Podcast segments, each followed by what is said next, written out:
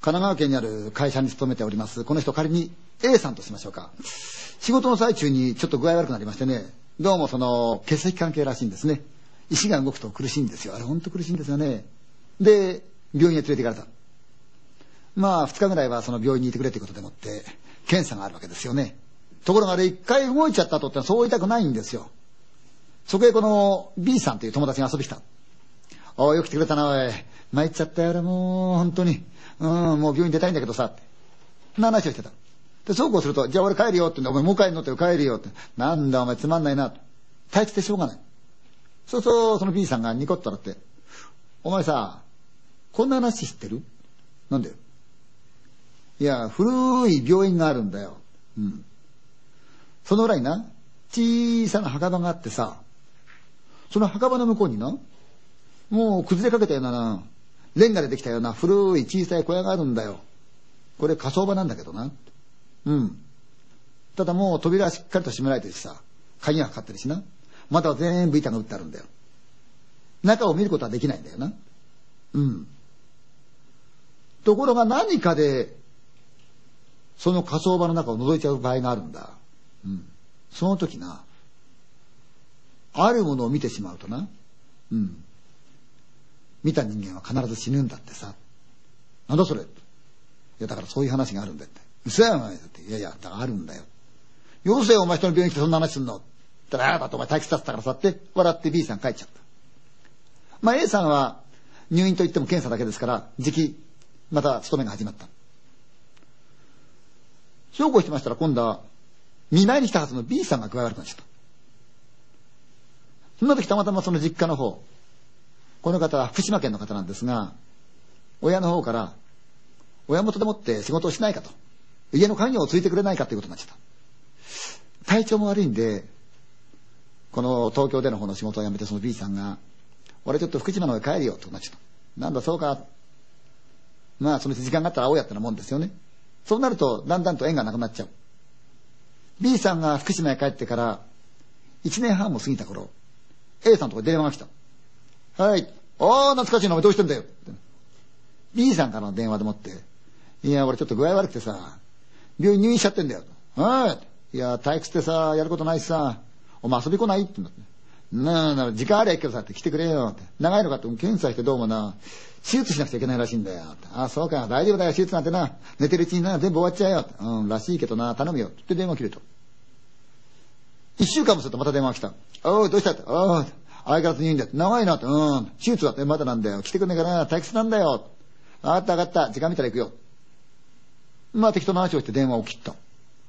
ところがその電話があってものの3日もしないうちまた B さんから電話があった。えい、おう。悪いけどさ、来てくんないかな。声が違う。なんでどうしたんだよ。いや、なんでもないんだけどさ。あ、そうか、お前。手術が近いんで気持ちが落ち込んでんだろう。大丈夫だよ、寝てるうちはみんな終わっちゃうから。いやいや、そうじゃないんだけどさ。会いたいんだよ。来てくれよ。な。な。来てくれよ。な。あ、分かったよ。電話切った。どうも気になってしょうがない。A さん、休みを取った。と言っても日帰りのつもりでもってね。で、彼のその福島の実家行ったお父さんお母さんご挨拶する病院へ行った。脅かしてやろうと思って、その彼の B さんのいる病室へこう向かってった。ドアが開いていて窓のとこ立ってる。B さんが外を眺めてる。ああ、とった。おい、来たぞおお、来たのか。どうしたんだよ。うん。でも元気ねえじゃないか。振り返った B さんの顔がげっそり太る。いつもの B さんって偉いじゃん。あ、これはと思ったけども、なんだよ、お前元気出せよ、お前手術大したもんじゃないんだからさ。うん。なあ、大丈夫大丈夫。言いながら何のかんの話してる。そうこうするうちに、あ、悪いな、俺今日日帰りだからさ、もう帰んなきゃいけないんだよ。え、帰っちゃうの？って帰るよ。まあ、また治ったら会おうや。うん。どうしたんだよ？いやいや、送っていくよ。いいよ、ここにいるよ。いや、送っていくよ。病院の玄関口まで B さん送ってきてくれた。A さん引っ掛けたけどどうも気になってしょうがないから、おいもなんか俺に話があるんじゃないのかい？で ?B さんが、お前さ、お前が入院した時に俺が話した話って覚えてる？何？病院の裏手にさ、ああ小さな墓場があって、火葬場の話？うん。ああ、覚えてる。なんだよ、それは。見ちゃったんだよ。え？俺、見ちゃったんだよ。何を？だから、俺見ちゃいけないもん見ちゃったんだよ。だから死ぬかもしれない。何バカなってんだよ、お前。そんなことあるわけないじゃないか。どうしたんだよって言ったら。うん。お前に電話したあの3日ぐらい前な。おお、元気電話。うん。あの後な、俺いつものように病院の周りぐるーっと散歩してたんだよ。この病院の裏にな、ちいちゃなな、墓地があるんだよ。通りかかったら向こうで煙が上がってるんだよ。なんだろう、焚き火かなと思って俺行ってみたんだ。そうじゃないんだよ。その向こうに小さな森があって、そこから煙が出てるんだな。なんだろうと思って行ってみたら、森の中にな、崩れかけた小屋があるんだよ。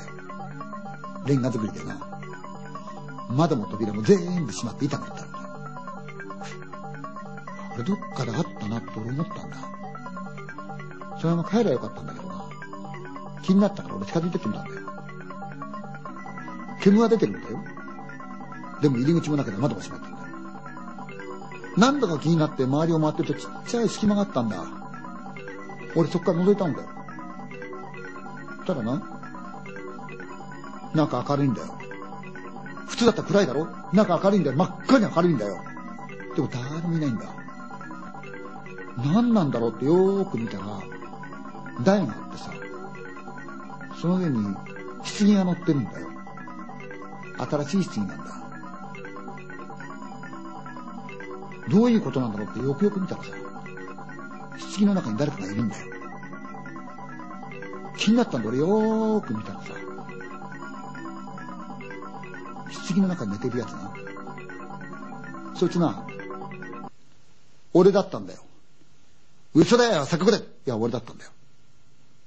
俺、見ちゃいけないもん見ちゃったんだよ。お前な、気持ち落ち込んでっからだよ。そんなことないよ、大丈夫だよ。で、俺また来るからな。A さん帰ってきた。帰ってきて4日目ぐらい。福島のその彼のお父さんとお母さんあたりから電話が入った。はいせがれが亡くなりました。